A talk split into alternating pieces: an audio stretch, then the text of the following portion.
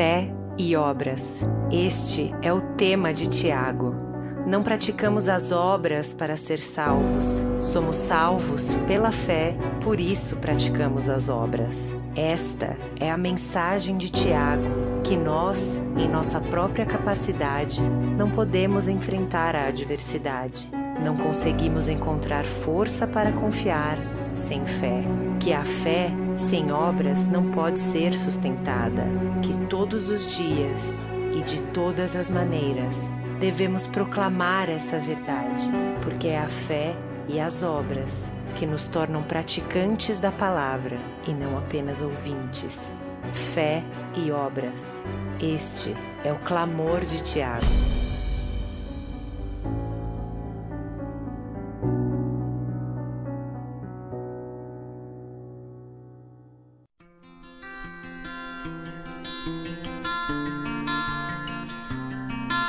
Olá, caros irmãos e amigos, graças e paz para todos vocês. Espero que estejam bem. Estamos dando continuidade à série de sermões na carta de Tiago, Tiago, uma fé em ação. Nesta noite, queria que vocês abrissem, gostaria que vocês abrissem suas Bíblias em Tiago, capítulo 4, para que nessa noite pudesse meditar num tema muito, igualmente importante de toda a carta de Tiago. Nesta noite, vamos estar lendo do capítulo 4, do versículo 1 ao versículo ao versículo 12 da carta de Tiago.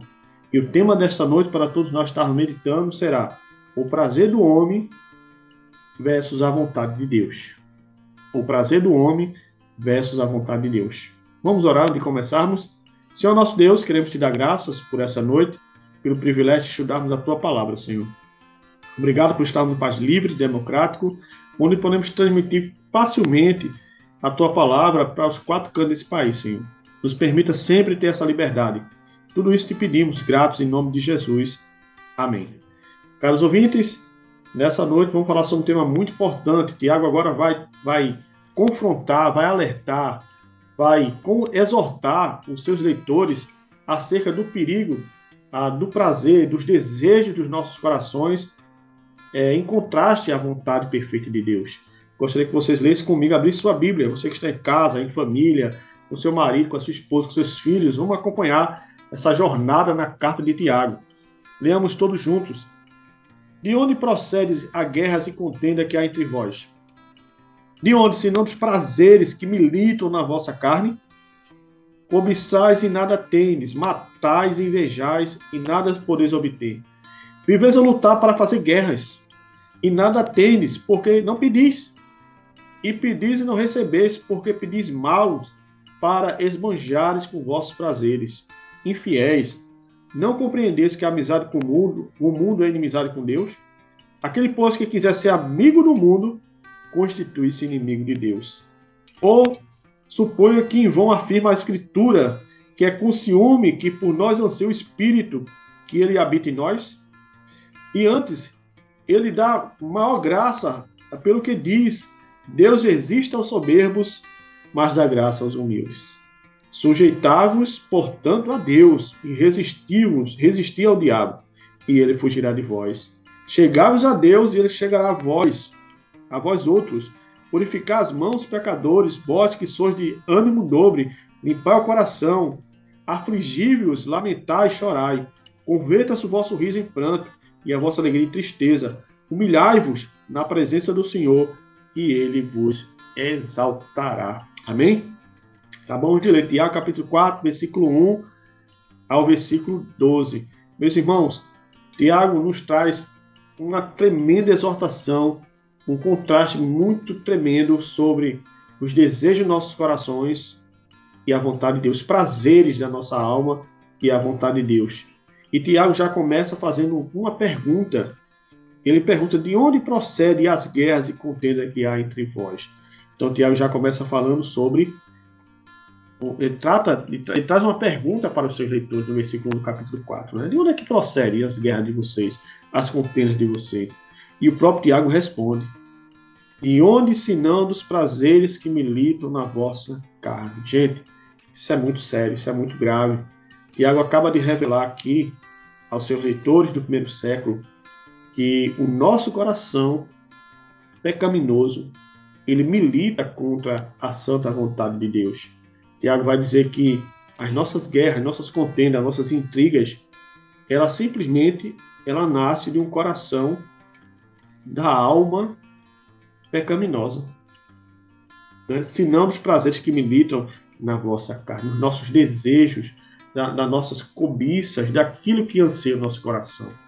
Lembrando que nem todo desejo necessariamente ele é pecaminoso. Existem desejos, vontades que elas são alinhadas com a vontade de Deus. E com isso elas são da vontade de Deus que se realiza. Mas aqui Tiago está falando de uma espécie de vontade, de querer que ele, ele, ele guerreia contra a nossa alma. Ele vai usar aqui um termo militar. Né? De onde procede, senão, os prazeres que militam na vossa carne? Tiago aqui ele acaba de usar uma linguagem é, militar para falar das guerras que habitam em nosso coração em relação à perfeita vontade de Deus. É do nosso coração, irmãos, que procede ah, os maus intentos. Jesus já falava isso nos seus evangelhos, né? Que é do coração do que procede os maus pensamentos, adultérios, homicídios, é, as divisões e tudo mais. É no nosso coração que procede essas coisas. E não, nunca devemos enganar, né? Infelizmente, é, o nosso coração tende a olhar o que é do outro e considerar melhor do que o que nós temos. A, grama do outro é mais verde, a casa do vizinho é melhor.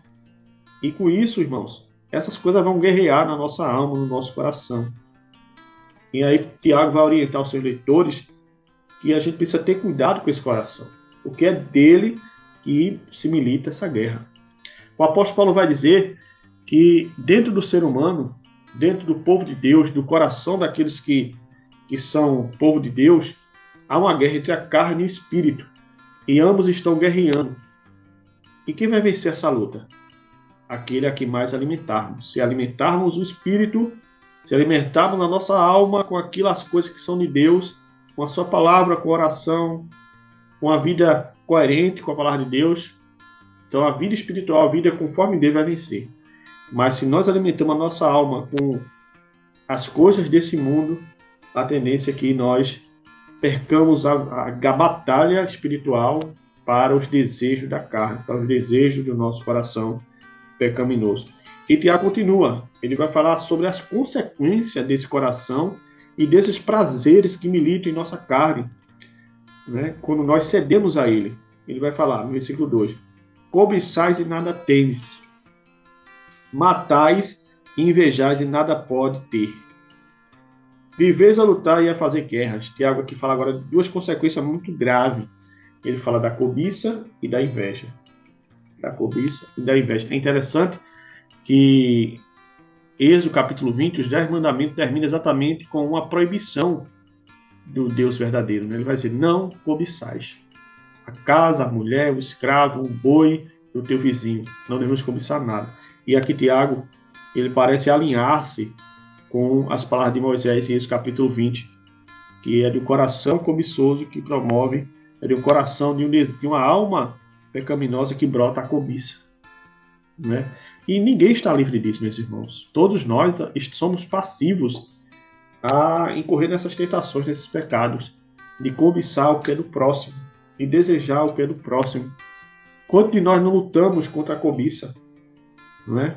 Desejamos a casa do próximo, desejamos o carro do próximo, desejamos a esposa do próximo, o marido da, do, do próximo, não é verdade? Os filhos do próximo, a família do próximo.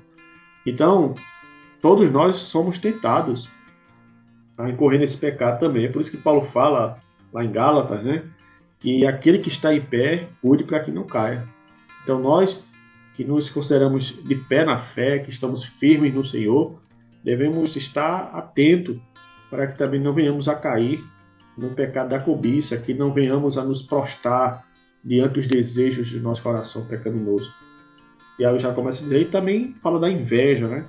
Que é exatamente aquele, aquele pecado né? que não, ele não se alegra com a vitória do irmão. Ele entristece quando o outro vence, quando o outro prospera, ele gostaria de ter as mesmas oportunidades, as mesmas condições, irmão. Isso é inveja, irmão. Isso é pecado. E tudo isso é muito fácil de, de atingir o nosso coração. Tiago fala de outro pecado muito sério, ele fala ainda continuando, versículo 2: Cobiçais nada tem, matais e invejais e nada as podeis obter. Viver a lutar é a fazer guerras e nada teis, porque não pedis. E pedis e não recebeis, porque pedis mal para granjeares com vossos prazeres. Uma vida mergulhada no mundanismo, irmãos. Mergulhada uh, nos prazeres do nosso coração, da nossa alma, prazeres pecaminosos. A grande tendência é que nós vamos cessar de orar. Vamos parar de pedir que a vontade de Deus seja feita. A tendência é que o esfriamento espiritual tome conta do nosso coração, como está acontecendo com os irmãos aqui do primeiro século, que estavam em busca de satisfazer seus prazeres, suas cobiças, suas invejas, e à medida que esse pecado cresce em nosso coração, nós nos afastemos da oração. Porque quais são as últimas consequências de um coração cobiçoso, de uma alma invejosa?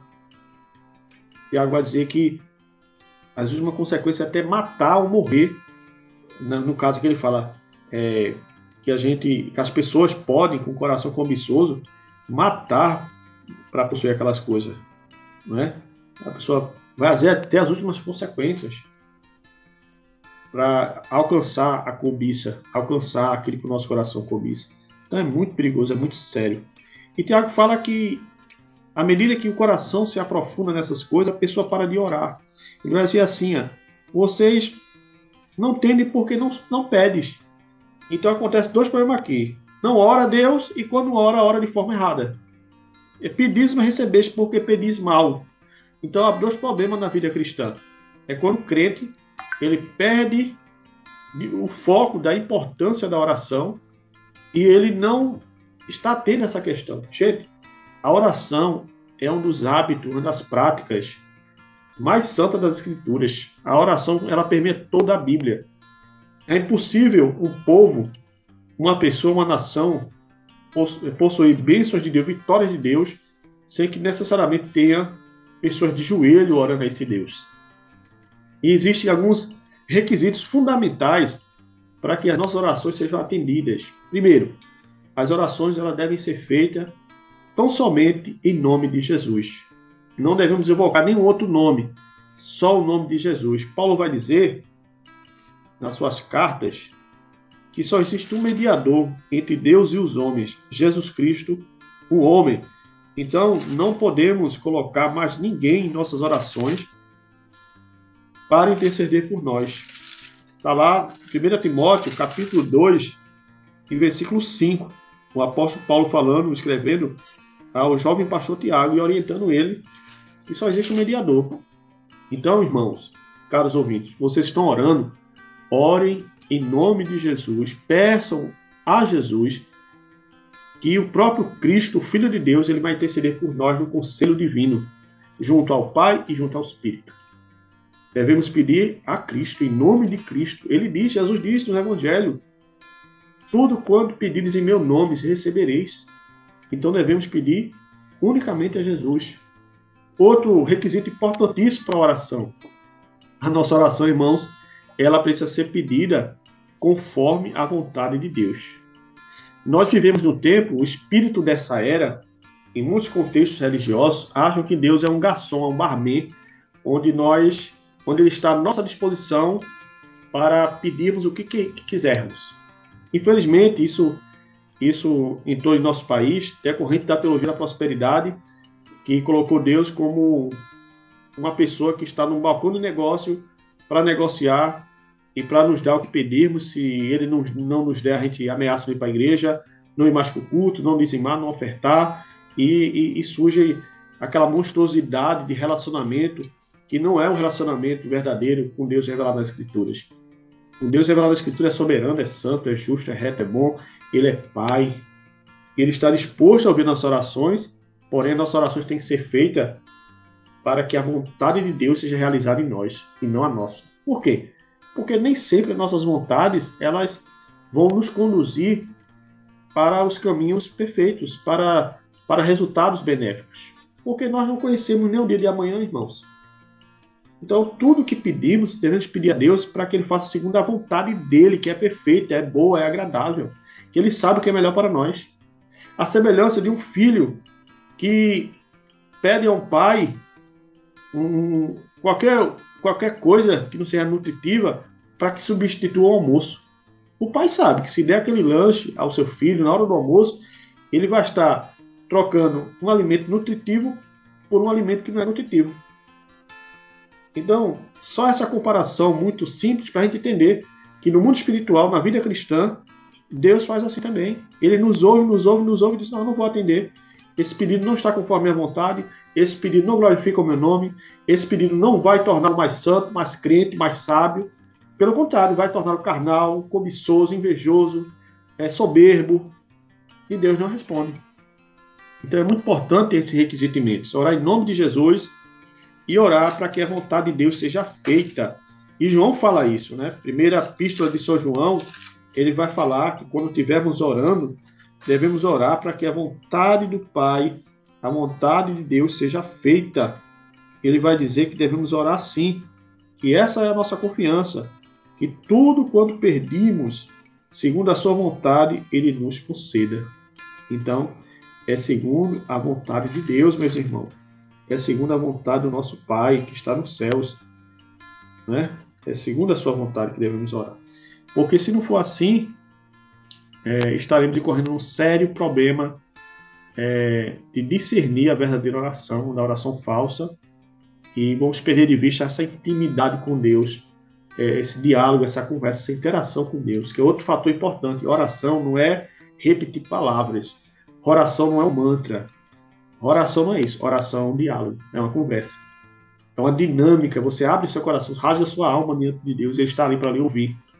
Deus não quer estar diante de nós e nós diante deles, dele com repetições de palavras. Já pensou você diante do seu filho, conversando com ele, ele repetindo as mesmas palavras, para trás e para frente as mesmas palavras, você vai achar o quê? Seu filho está com problema psiquiátrico, né? Que é isso, menino? Eu estou conversando com você, conversa direito. A mesma coisa pode ser aplicada a Deus. Deus quer conversar, dialogar. Ele quer que rasguemos nosso coração, que confessemos nossos pecados, que falemos para Ele a nossa sociedade, nossas crises, gente. É isso que Deus deseja fazer com seus filhos, com todos nós que devemos viver, que desejamos viver para Ele, não é? É isso que Deus deseja para todos nós. E o texto continua. Ele vai falar sobre no versículo 4 agora, né? Infiéis, não compreendesse que a amizade com o mundo é inimiga de Deus. Aquele, pois, que quiser ser amigo do mundo, constitui-se inimigo de Deus. Então, gente, aqui agora o Tiago está mostrando uma, uma característica de Deus é, relacionada à infidelidade. Geralmente, essa expressão era muito usada no Antigo Testamento, é muito usada no Antigo Testamento, quando fala da infidelidade de Israel com Deus. Deus na figura de um marido, Israel na figura de uma esposa, mas Israel, o povo de Deus estava se envolvendo com idolatria, né? adorando outros deuses falsos, ídolos, né? adorando é, coisas que não falam, não ouvem, coisas que não respondem à oração. E aí Tiago traz essa linguagem para a sua carta, primeiro século, no versículo 6, precisa ter cuidado. E todos aqueles que desejam ser amigos do mundo vai se constituir inimigo de Deus. Ele usa o termo infiel no versículo 4, que é para denotar que o nosso Deus é um, é um marido, é uma, uma figura de um esposo que é zeloso pela sua esposa, que somos nós, sua igreja. Então não deve haver essa essa, essa, essa, essa infidelidade da parte do seu povo para com o mundo. Nós não podemos flertar com o mundo e ao mesmo tempo achar que temos um relacionamento fiel com Deus. Não podemos achar que vamos para uma balada hoje à noite e achar que amanhã vamos estar na igreja orando a Deus e que está tudo bem, que não está, meus irmãos e amigos, não está. Deus, ele exige fidelidade espiritual, exige fidelidade na prática. É por isso que a carta é tão prática. Ele vai dizer: infiéis, não compreendesse que a amizade com o mundo é inimizade com Deus. Aquele que quiser ser amigo do mundo constitui-se inimigo de Deus. O mundo aqui não é a criação, não é o cosmos. O mundo aqui de Tiago é, é, é, é o sistema maligno, é o sistema mundano que está sob o controle de Satanás, do diabo. Né? É esse mundo cheio de pecado, quebrado pelo pecado, que conduz os seres humanos, as pessoas, à depravação, a viver cada dia mais distante de Deus. É esse mundo que o Tiago está condenando aqui. É esse mundo. E ele continua no versículo 5. Por supondo que em vão afirma as Escrituras, é com ciúme que, que por nós anseia o Espírito que ele fez habitar em nós. Versículo 6. Antes, ele dá maior graça pelo que diz: Deus existe aos soberbos, mas dá graça aos humildes. Veja, Tiago aqui está usando agora uma citação das Escrituras que não é conhecida no Antigo Testamento. Possa ser que ele esteja citando algum texto do, do, das, do, dos livros de Moisés, mas não, não fica claro para nós qual é a citação que ele faz aqui. Pode até ser de algum livro perdido que não foi incluído nas escrituras do, do Antigo ou Novo Testamento. Mas é palavra de Deus. Ele está, está citando um, texto da escritura, mas não é conhecido por nós, por nós. Perdão, não foi preservado para nós. Mas é dito aqui que o Espírito Santo tem ciúme de nós. O Espírito Santo, ele, ele tem zelo por nós, né? Moisés vai dizer que o nosso Deus é um Deus zeloso. Ele não, não divide nós com ninguém. A semelhança do nosso casamento. Nós não dividimos nossa esposa com outra pessoa, nem o marido com outra pessoa. Meu marido é só meu marido, minha esposa é só minha esposa. Então podemos aplicar perfeitamente aqui a relacionamento de Deus com a sua igreja, de Deus com o seu povo, de Deus com aqueles que receberam a Cristo como Salvador. Então não adianta achar que você vai ter um relacionamento é, mudando e achar que vai não ter um relacionamento saudável com Deus é, da mesma forma que não vai. Não vai. Deus é um Deus zeloso.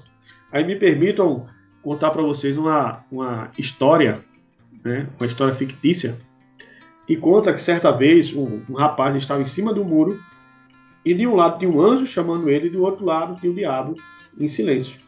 E o anjo chamava ele para cá, ir para lado de cá, vem para lado de cá. Enquanto o diabo ficava calado. O diabo não falava nada, estava em silêncio. E aquilo intrigou aquele rapaz em cima do muro.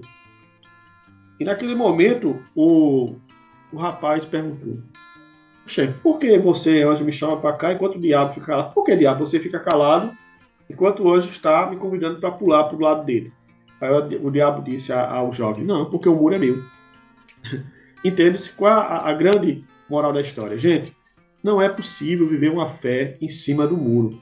Ou você serve a Deus, ou você serve ao diabo. Ou você vive para a glória de Deus, ou você vive, vive a ética do reino de Deus, ou você vive uma vida mundana, você vai viver uma vida de sistema maligno. Não, não, não tem como negociar. Deus não, não, estabelece, Deus não faz negociações. É isso que está comunicando aqui. O Espírito anseia por nós, ele tem ciúme de nós. Não um ciúme semelhante ao nosso, mas um ciúme de zelo, cuidado, exclusividade. Né? Somos exclusivos, exclusividade de Deus. E o texto continua agora. Antes, ele dá mal, mal graça pelo que diz, pelo que diz. Deus resiste a soberbos, mas dá graça aos humildes. Né? Provavelmente aqui, Tiago está citando Provérbios capítulo 3, versículo 34, a citação do, do Antigo Testamento de Provérbios, mostrando que Deus, ele, ele, ele rejeita aquelas pessoas soberbas, aquelas pessoas que não querem se arrepender dos seus pecados, que não admitem que estão erradas, que acham que pode viver no mundo e na igreja, que pode, acham que pode ir para a malada, é, encher a cara, se embriagar e depois achar que pode estar é, tá na igreja cantando, orando, rezando, o que for. Enfim, achar que pode ter uma vida religiosa, essa vida dupla, e não pode. Não pode ter. Antes, Deus exige de nós o quê? Humildade humilhação, quebrantamento. É o que vai dizer o versículo 7. Sujeitar-vos, portanto, a Deus, mas resistir ao diabo e ele fugirá de vós. Veja que coisa tremenda. Quando a Escritura fala da tentação, ela manda o cristão fugir. Fuja de toda, né? Fuja das paixões da mocidade, das, das discussões, das contendas da mocidade. Né? Enquanto aqui Tiago foi falando que a gente pode resistir à força maligna, irmãos. A gente pode resistir ao diabo. A gente pode resistir à antiga serpente que tentou Eva no jardim. A mesma serpente que tentou Jesus, Mateus capítulo 4, no deserto. Nós podemos vencê-lo, resisti-lo. Mas como é possível isso? À medida que nós nos humilhamos diante de Deus. À medida que nós nos reconhecemos que somos miseráveis pecadores, carentes dessa graça transformadora. É assim que nós podemos vencer o diabo. Ele continua. Ele fugirá de vós, versículo 8. Chegai-vos a Deus e ele se chegará a vós outros. Aproxime-se de Deus. Ele está perto de você. Ele quer um relacionamento com você. Confesse seus pecados. Paulo vai dizer em Romanos, capítulo 10, versículo 9: Se com a tua boca confessares, que o teu coração creres, que Cristo ressuscitou dos mortos, serás salvos. Então, relacionamento. Deus não quer que vivamos uma religião, meus irmãos, com regras, certo e errado. Deus quer relacionamento. Então, à medida que eu tenho relacionamento com Deus, o certo e errado vai ser obedecido, não porque existem essas regras, mas porque eu amo esse Deus de todo meu coração. O primeiro mandamento. O primeiro e maior mandamento. É amar a Deus acima de todas as coisas. Então, se eu obedeço, não é porque existe uma regra necessariamente exigindo isso, mas porque eu não quero ofender o meu Senhor. Veja, as motivações é diferente. Então devemos nos sujeitar a Deus e o diabo dirá de nós: chegarmos a Deus, chegará a vós. Purificar as mãos, pecadores, vós, que sois de ânimo dobro, limpar o coração, afligíveis, é, lamentar e chorar, convertei-vos o vosso riso em pranto e a vossa alegria em tristeza, humilhai-vos na presença do Senhor e ele vos exaltará. Tiago aqui novamente traz figuras do Antigo Testamento, né? De, de, de, rasgar o coração, de purificação, muito comum no Antigo Testamento, né? Purificação, né? limpar o coração. No Antigo Testamento, né? Os judeus eles tinham a, a purificação cerimonial, né? Onde eles lavavam a mão, sempre que iam comer, tinham que lavar as mãos. E ali, em certo momento do Evangelho, Jesus combate essa, essa, esse, essa prática religiosa, porque ela se tornou uma mera prática legalista. À medida que eles praticavam isso, eles, eles estavam desobedecendo a, os princípios mais importantes da lei de Deus, que era amar o próximo, que era honrar pai e mãe, como Jesus vai dizer em Mateus. Mas aqui você vê que Tiago traz esses elementos da antiga aliança e aplica ela agora ao quê? Ao nosso coração. Então a limpeza é mais profunda, não é simplesmente uma, uma limpeza exterior de lavar das mãos, que é muito conhecida aqui no contexto de Tiago no primeiro século, mas Tiago agora vai mais a fundo. Ele quer que você não só limpe as mãos, mas você limpe o coração. Você limpe a sua alma. Como é possível limpar a alma? Convertendo-se, arrependendo-se, sujeitando a Deus, né? resistindo ao diabo, chegando a Deus. Percebam, Jesus está usando esses termos, né? Paulo, é, Tiago, perdão, usando esses termos, essa linguagem que devemos sujeitar, resistir, chegar, purificar, limpar. É dessa forma que vamos, de fato, ter um coração que não é cobiçoso, que não é invejoso, que não está dividido com o mundo, que antes é um coração fiel a Deus, exclusivo a Deus, que, que ele se alegra com a vitória do irmão, que ele se contenta, ele tem contentamento com, com aquilo que Deus lhe deu, ele não, não vive cobiçando o que é do seu próximo. É o retrato do verdadeiro arrependimento, irmãos, que está aqui em Tiago capítulo 4, versículo 7 ao 10. E ele continua falando. Agora Tiago resgata novamente a questão da maledicência, né, que é condenada no versículo 11. Irmãos, não falem mal uns dos outros. Novamente, Tiago resgata esse tema, que foi o tema já desde o começo. Tiago vem trabalhando ele, né? No capítulo 1 ele vai falar, depois ele fala no capítulo 3 todo um tratado sobre a língua, e novamente Tiago agora traz novamente à tona esse problema que é recorrente na sua carta sobre o perigo da maledicência. Irmão, não fale mal dos outros. Aquele que fala mal do irmão, ou julga seu irmão, fala mal da lei e julga a lei. Ora, se julgar a lei, já não sois observador da lei, se juiz. E um só é o legislador e juiz, aquele que pode salvar e fazer perecer. Tu, porém, quem é que julga o teu próximo? Então, aqui Tiago agora novamente condena a igreja do primeiro século, ali que Tiago escreve, está passando por esse problema de fofoca, de maledicência, de disse-me disse, né, um irmão condenando o outro, julgando o outro, e Tiago disse o quê? Não faça isso. Você está assumindo o lugar de Deus. Você não tem competência para fazer esse tipo de julgamento aqui. É diferente do julgamento de Mateus capítulo 7, né? Não devemos confundir esse julgamento com o julgamento de Mateus capítulo 7. Porque também Jesus vai falar que nós podemos julgar segundo a, perfeita justiça. Mas nesse caso aqui, Tiago está falando da maledicência, da fofoca, dos irmãos estarem é, absorvendo essas informações de outros irmãos e condenando o irmão. Então isso é muito grave, meus irmãos. Portanto, que possamos aprender nesse capítulo 4, versículo 1 ao 12, sobre o cuidado que devemos ter com a vontade do nosso coração, né? O prazer do homem em relação à vontade de Deus. Que a vontade de Deus possa prevalecer em nossa vida e que nossa vontade ela seja subjugada, ela seja subordinada, ela esteja submissa à vontade de Deus, que é melhor para nossas vidas, para nossas famílias, nosso casamento, nossos filhos. Amém? Que Deus possa nos abençoar, meus irmãos, nessa noite, em nome de Jesus. Vamos estar orando, agradecendo. Senhor nosso Deus, queremos te dar graças por essa noite. Obrigado, Senhor, por essa palavra, pela tua revelação, pelo, pelo que o próprio Espírito Santo escreveu aqui através da pena de Tiago. Abençoa cada família, Senhor, que está ouvindo esse programa. Abençoa meus irmãos. Guarda seus corações, Senhor, e de um coração cobiçoso, um coração invejoso. Guarda meus irmãos desses pecados, Senhor, que eles possam se render sempre a teus pés, para que recebam graça do Senhor. Tudo isso te pedimos em teu nome, Senhor. Amém.